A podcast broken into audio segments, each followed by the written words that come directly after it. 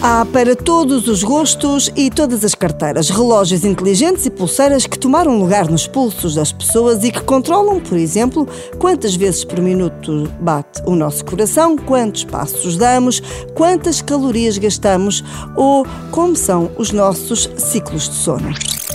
Há desde os Apple Watch, a Portugal chegou recentemente também o Pixel Watch da Google.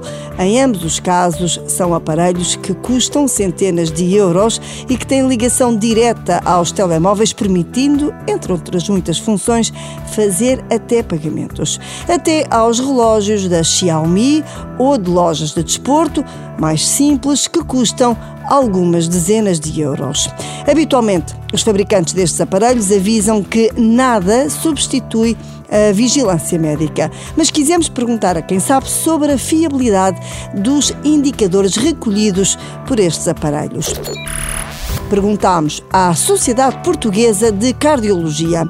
O coordenador do Grupo de Estudos de Saúde Digital o que nos explicou foi que, sobretudo, os topos de gama já conseguem controlar com bastante fiabilidade os batimentos cardíacos e que até o eletrocardiograma, embora bastante mais limitado, permite recolher alguns indícios válidos.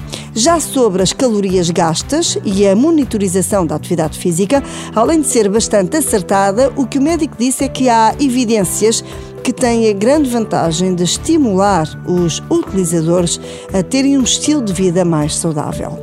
Este especialista considera que este tipo de aparelhos pode ser visto como um auxílio, mas que é preciso levar em linha de conta também o perfil de quem usa.